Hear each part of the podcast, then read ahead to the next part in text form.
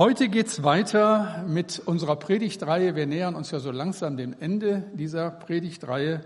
Heute schon der siebte Teil, die vorletzte Predigt zu diesem etwas provozierenden Titel Es gibt einen Gott und du bist es nicht. Es geht heute in dieser Predigt über die Heiligkeit Gottes und über unser Staunen darüber. Heilig, heilig ist der Herr Zebaoth, alle Lande sind seiner Ehre voll. Beten wir. Du ewiger, allmächtiger, barmherziger Gott, wir beten dich an, wollen dich ehren durch all das, was wir tun und sagen und sind. Und jetzt lass es auch bitte wieder so sein. Öffne meinen Mund, dass er deinen Ruhm verkündigt. Danke dafür. Amen. Den Wecker hatte ich auf kurz vor sieben gestellt, aber um kurz nach sechs war ich hellwach. Nicht heute Morgen, vor ein paar Tagen. Und nach diesen so intensiven Regen- und Sturmtagen war es plötzlich draußen hell und klar.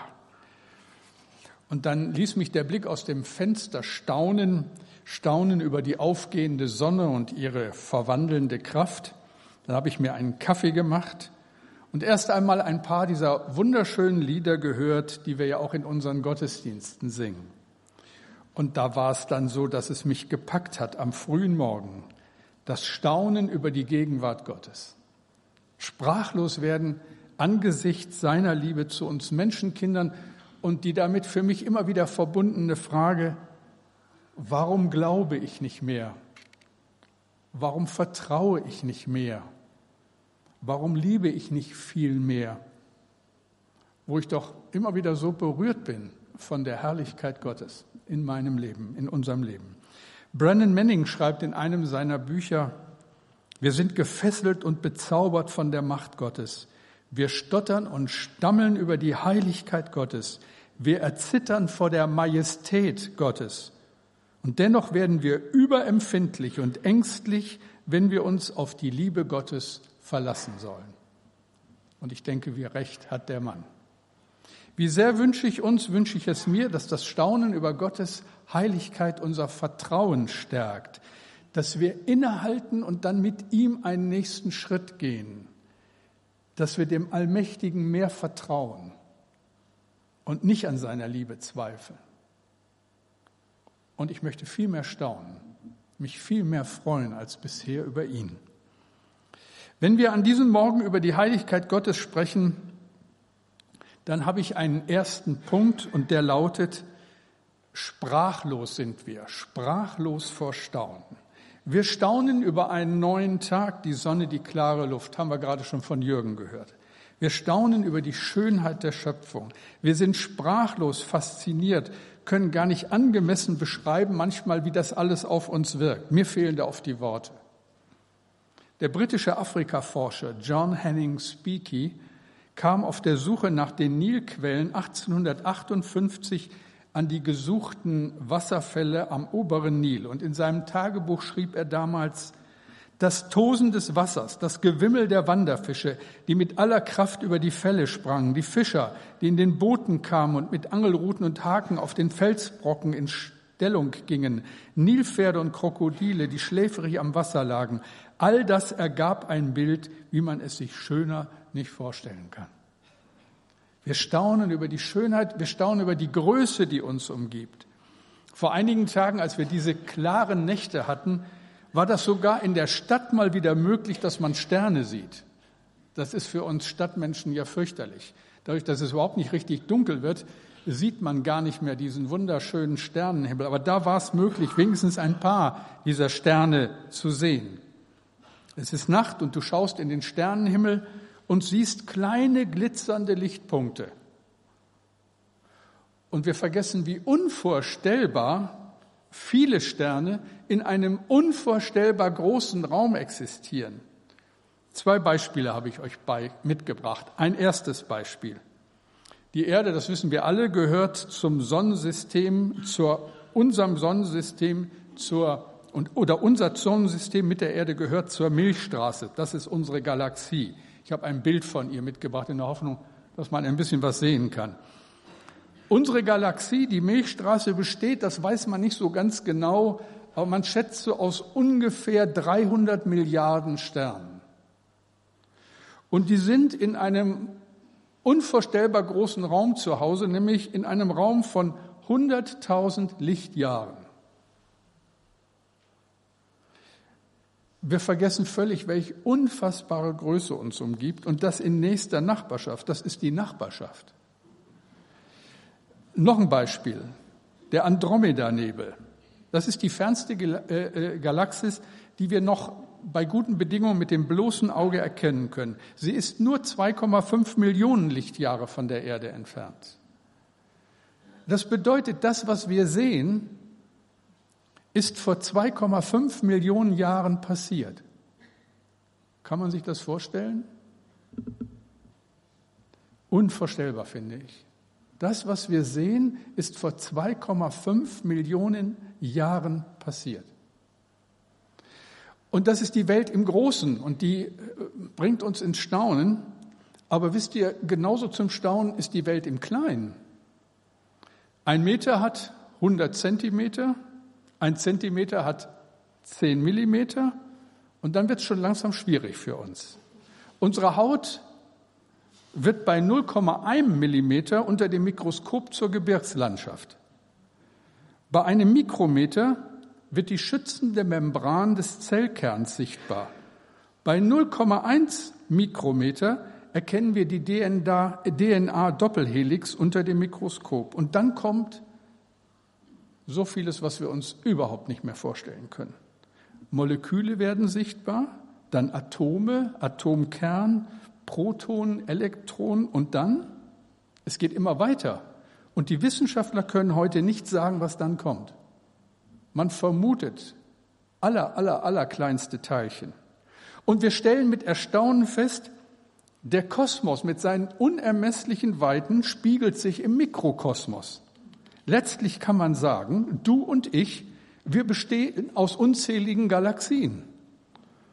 Und wenn uns nichts mehr einfällt, hier und da auch aus schwarzen Löchern.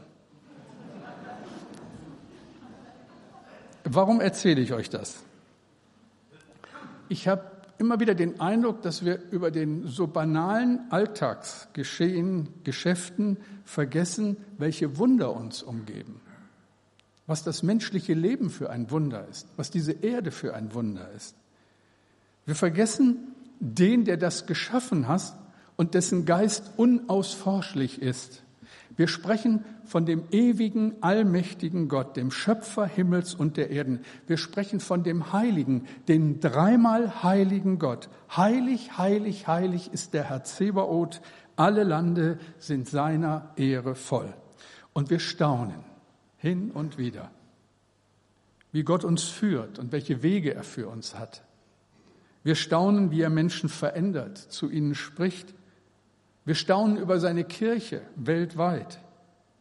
Wir staunen über seine Gemeinde hier in der Habenhauser Dorfstraße. Wer von euch bei der letzten Taufe dabei sein konnte, wird es vielleicht ähnlich empfunden haben wie meine liebe Ehefrau. Ich konnte nicht dabei sein, aber sie und ihr Kommentar war, Klaus, da hast du was verpasst. Das war so berührend, das war so was Besonderes. Und Ihr Lieben, ist es nicht ein Wunder, wenn Menschen aus Not und Elend den Weg zu uns gefunden haben und hier Jesus kennenlernen? Ich weiß nicht, ob uns das allen klar ist, aber in den beiden letzten Jahren sind in unserem Land mehr Muslime Christen geworden, als in vielen Jahrzehnten unserer oft vergeblichen missionarischen Bemühungen in diesen Ländern. Afghanistan, der Irak, der Iran, Syrien, all das waren Länder, wo es fast unmöglich war, das Evangelium zu verkünden. Und nun sind wir plötzlich mittendrin, oder Sie sind bei uns mittendrin, feiern zusammen mit Ihnen Gottesdienst und manchmal bin ich ganz sprachlos, wenn ich an euch denke, unsere lieben Gäste aus unterschiedlichen Nationen. Ich staune über den Allmächtigen und seine unergründlichen Wege.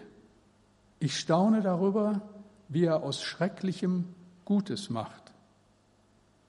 Und nicht zuletzt staune ich über seine Gemeinde, über Gottes Kinder aus allen Nationen und Volksgruppen. Ein klein wenig beginnen unsere Gottesdienste dieses Staunen, diese Herrlichkeit Gottes zu spiegeln. Und wie dankbar sind wir dafür. Szenenwechsel. Ich will euch mit in einen anderen Gottesdienst nehmen. Der hat vor 2700 Jahren stattgefunden. Jesaja, so wird beschrieben, liegt auf seinem Gesicht im Tempel und ist sprachlos. Und mit erstickter Stimme fleht er um Barmherzigkeit, weil er etwas gesehen hat, was bis dahin noch niemand gesehen hatte. Jesaja stammte aus einer vornehmen Familie. Sein Hebräisch war einwandfrei. Er war ein gebildeter Mann. Aber an dem Tag, an dem Gott ihm so begegnet, da stammelt er, weh mir, ich vergehe. Was hatte Jesaja erlebt? Ihr lest es, könnt es mitlesen, ich lese es euch vor. Jesaja 6, 2 bis 5. In dem Jahr, als der König Usia starb, sah ich den Herrn sitzen auf einem hohen und erhabenen Thron und sein Saum füllte den Tempel. Seraphim standen über ihm, ein jeder hatte sechs Flügel. Mit zweien deckten sie ihr Antlitz, mit zweien deckten sie ihre Füße und mit zweien flogen sie. Und einer rief zum anderen und sprach, Heilig, heilig, heilig ist der Herr Zebaoth. Alle Lande sind seiner Ehre voll. Und die Schwellen bebten von der Stimme ihres Rufens und das Haus ward voll Rauch. Da sprach ich, weh mir, ich vergehe, denn ich bin unreiner Lippen und wohne unter einem Volk von unreinen Lippen. Denn ich habe den König, den Herr Zebaoth, gesehen mit meinen Augen.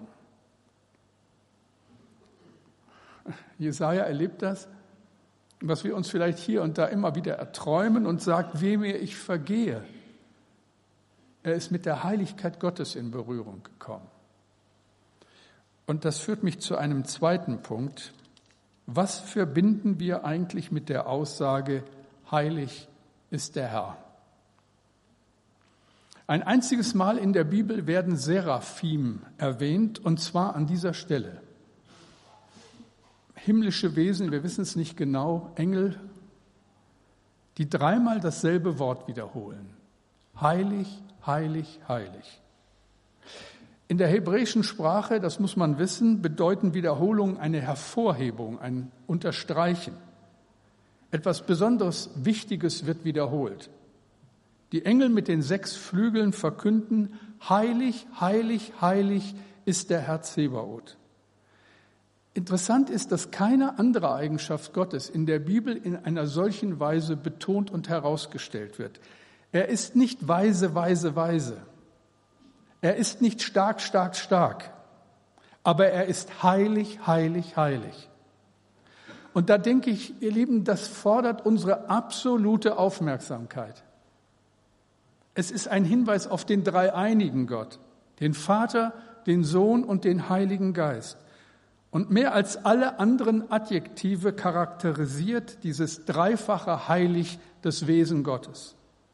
Ich weiß nicht, ob ihr das wusstet. Das erste und das letzte Lied der Bibel weisen auf die Heiligkeit Gottes hin. Im ersten Lied Mose zieht mit den Israeliten durchs Rote Meer und das erste Lied, was uns in der Bibel überliefert ist, ist das Lied des Mose. Und da heißt es in 2. Mose 15, Vers 11, Herr, wer unter allen Göttern ist dir gleich? Wer ist wie du, herrlich und heilig? Wer vollbringt so große, furchterregende Taten? Wer tut Wunder so wie du? Und dann schlagen wir das letzte Buch in der Bibel auf, die Offenbarung. Und da ist das letzte Lied in Offenbarung 15, Vers 4. Das Lied der Überwinder. Und da heißt es, Wer sollte dich, Herr, nicht fürchten und deinen Namen nicht preisen? Denn du allein bist heilig. Ja, alle Völker werden kommen und anbeten vor dir, denn deine gerechten Gerichte sind offenbar geworden. Das hebräische Wort für heilig ist Kadosh. Und das bedeutet wörtlich abgetrennt, abgesondert. Heiligkeit bedeutet demnach anders sein, Gott ist absolut anders, absolut einzigartig. Er ist der Schöpfer, alles andere ist Schöpfung, unbedingt zu unterscheiden von ihm. Gott ist für uns das, was für den Ton der Töpfer ist. Die Schale aus Ton existiert nur, weil sie jemand geschaffen hat. Wir sind, weil er uns geschaffen hat, gewollt hat. So schreibt Paulus im Römerbrief, Römer 9, Vers 20, Ja, lieber Mensch, wer bist du denn, dass du mit Gott rechten willst? Sprecht etwa ein Werk zu seinem Meister, warum hast du mich so gemacht? Hat nicht der Töpfer Macht über den Ton? Womit können wir Gott vergleichen? Mit niemandem. Psalm 89, Vers 7. Denn wer im Himmel ist dir gleich? Kein himmlisches Wesen ist so mächtig wie du. Und jetzt frage ich euch, wie viele Bibelstellen soll ich noch bemühen? Immer und immer wieder hören wir von der Einzigartigkeit und von der Souveränität Gottes. Wir können Gott mit niemandem vergleichen. Für ihn ein Gegenstück zu suchen, ist vergeblich. Es gibt keine anderen Götter, ihr Lieben. Es gibt nur Karikaturen. Niemand kann Gott raten. Niemand kann Gott helfen. Wir haben vielleicht Macht. Manche Menschen haben große Macht und wir vergleichen sie mit anderen großen Menschen. Aber Gott ist Macht. In der Bibel steht, dass die Völker in ihrer Macht für Gott so wichtig sind wie ein paar Tropfen am Wassereimer. Die Herrscher dieser Welt sind Glühwürmchen, egal wie sie heißen. Gott ist das Licht. Alles, was wir Menschen tun können, setzt voraus, dass etwas vorhanden ist. Aus nichts wird nichts. Der Bäcker braucht zum Backen seines Brotes Mehl, der Maurer Steine für das Haus aber Gott spricht und es geschieht. Er hat diese Welt einzig und allein durch sein Wort geschaffen. Er spricht und es geschieht. Unvorstellbar. Gott war nicht auf vorhandenes Material angewiesen, als er diese Welt geschaffen hat. Das Universum war nicht da. Es war nicht da und Gott spricht und erst dann ist es da. Und Licht und Dunkelheit hat er geschaffen. Jesaja 45, 6 und 7. Ich, der Herr, und sonst keiner mehr, der ich das Licht mache und schaffe die Finsternis. Ihr erinnert euch an die Schöpfungsgeschichte ganz am Anfang. Und er sprach, es werde Licht und es ward Licht. Gottes Wissen ist unbegrenzt. Er ist nicht launenhaft, nicht unbesonnen. Die Götter aller Kulturen sind dagegen Lachnummern, von Menschen abhängige Wunschvorstellungen. Sie haben ihre Launen, sind schnell beleidigt und müssen gnädig gestimmt werden. Gott ist so anders. Gottes Wissen ist unbegrenzt. Er hält das Universum in seiner Hand. Es trägt seinen Stempel. Er ist die Ordnung hinter allen Naturgesetzen. Er hat sich das ausgedacht. Kein geringerer als der König David fragt verwundert, Psalm 139, 7, Wohin soll ich gehen vor deinem Geist und wohin soll ich fliehen vor deinem Angesicht? Gott ist überall. Du kannst dich vor ihm nicht verstecken. Ich kann nicht sagen, Herr, schau mal weg. Ich will mal was ohne dich machen. Geht nicht. Ahnen wir, was es bedeutet, dass Gott heilig ist und dass er so ganz anders ist und was das für uns bedeutet? Und jetzt berühren wir ein Geheimnis, dessen Tiefe ich nicht ausloten kann. Ich nehme mal an, ihr auch nicht. Obwohl Gott so einzigartig, so unvergleichlich ist, hat er uns nach seinem Bilde geschaffen. Er hat uns eine Freiheit gegeben, die nicht einmal die Engel haben. Er gesteht uns zu, mit ihm oder ohne ihm auf dieser Erde zu leben, aber er macht uns unmissverständlich klar, dass er nicht ohne uns leben will. Dieser heilige, ewige, einzige Gott liebt uns. Und da komme ich aus dem Staunen nicht raus. Warum tut er das? Der heilige Gott will mit mir, mit dir, mit uns die Ewigkeit teilen. Warum um alles in der Welt? Dadurch hat natürlich die Aussage Gottes, oder die Aussage der Bibel, wo Gott sagt, ich bin heilig, eine für uns unausweichliche Konsequenz. Und das ist der dritte Punkt in dieser Predigt. Gott spricht, ihr sollt heilig sein, denn ich bin heilig. Petrus schreibt in seinem ersten Brief 1. Petrus 1, 15 und 16, sondern wie der, der euch berufen hat, heilig ist, sollt auch ihr heilig sein in eurem ganzen Wandel, denn es steht geschrieben, ihr sollt heilig sein, denn ich bin heilig. Ich denke, diejenigen, die Gott am klarsten sehen, ehren ihn am meisten. Das müsst ihr behalten. Diejenigen, die Gott am klarsten sehen, ehren ihn am meisten. Heiliges Leben hat ganz viel mit Gottes Erkenntnis zu tun. Was sieht Jesaja? Die Seraphim, sündlose Wesen einer anderen Welt.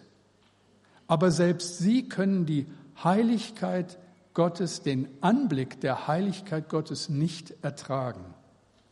Wir haben es ja vorhin gelesen. Seraphim standen über ihm. Ein jeder hatte sechs Flügel, mit zweien deckten sie ihr Antlitz. Und Jesaja hat das nachempfinden können. Als er diesen Augenblick erleben darf, hält er keine Rede. Er macht sich keine Notizen und denkt an die nächste Predigtreihe. Er organisiert kein Seminar und plant keinen Termin. Jesaja fällt auf sein Angesicht und stammelt, weh mir ich vergehe. Denn ich bin unreiner Lippen und wohne unter einem Volk von unreinen Lippen.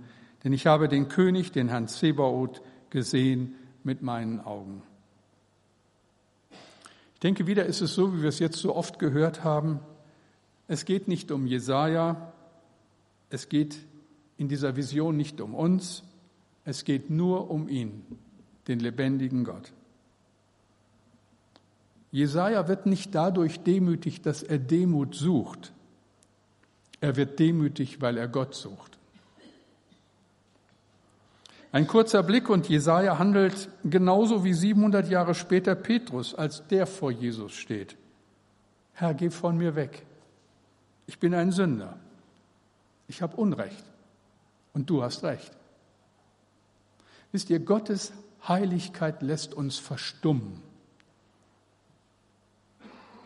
Vieles unnütze Reden, vieles Rumgemecker, vieles, was wir nicht so abkönnen, weil es nicht so läuft, wie wir uns das vorstellen, vieles sich so entsetzlich wichtig nehmen, das verstummt in der Gegenwart Gottes.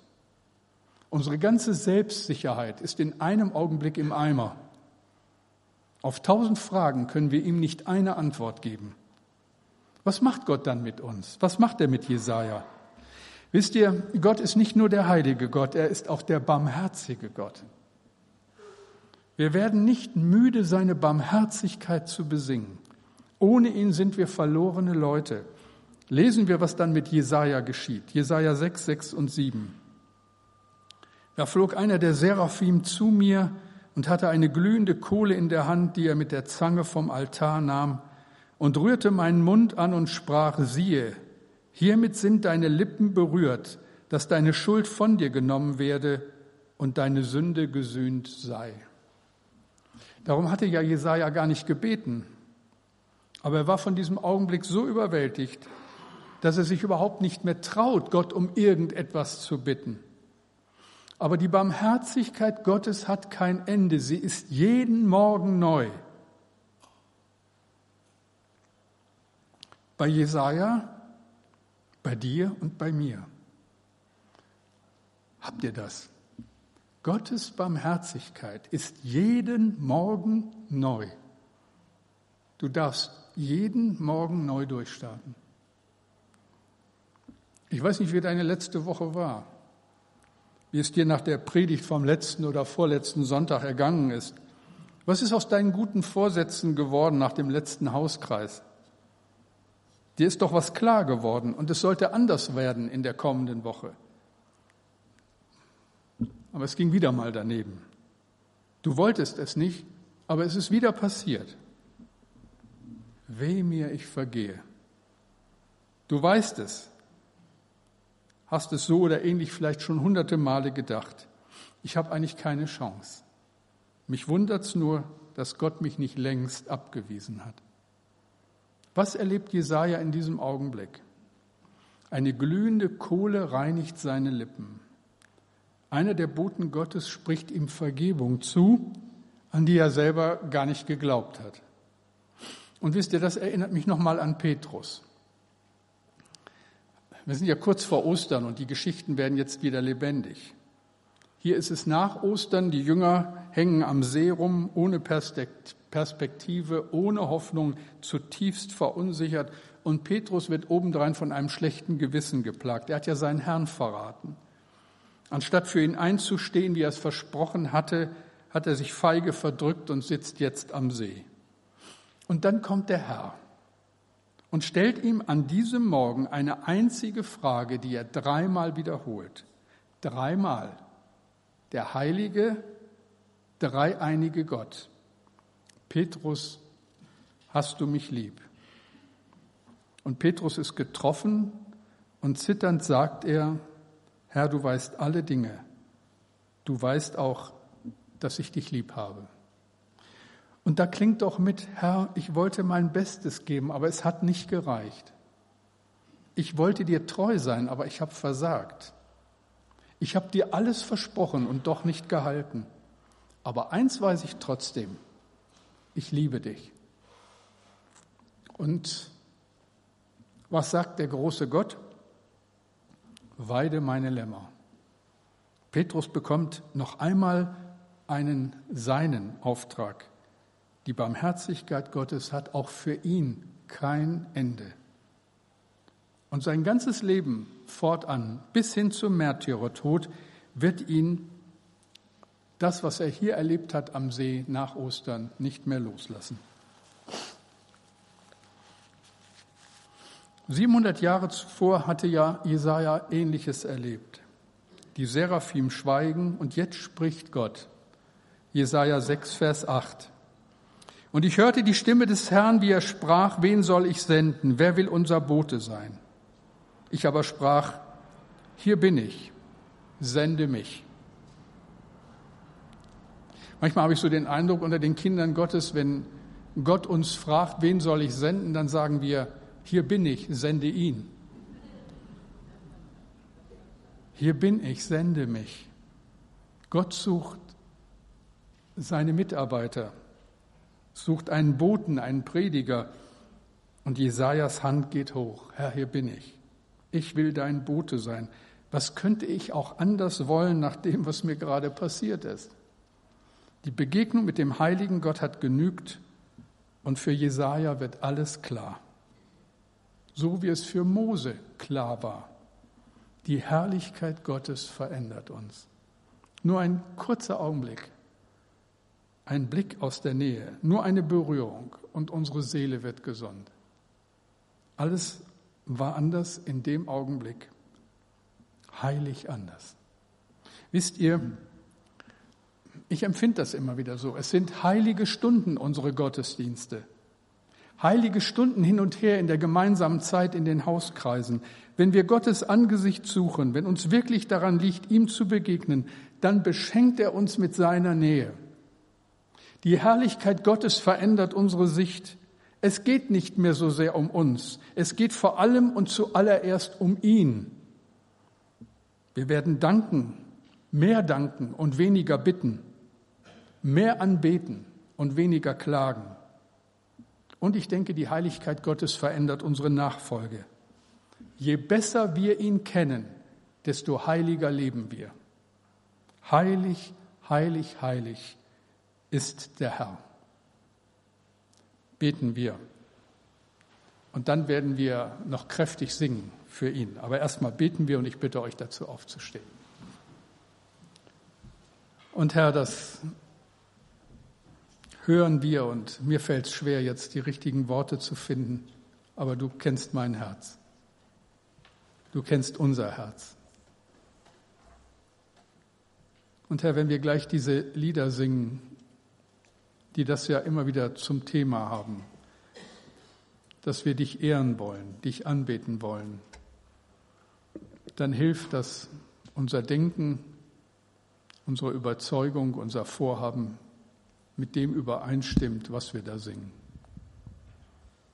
Danke, dass deine Barmherzigkeit jeden Morgen neu ist, auch an diesem wieder.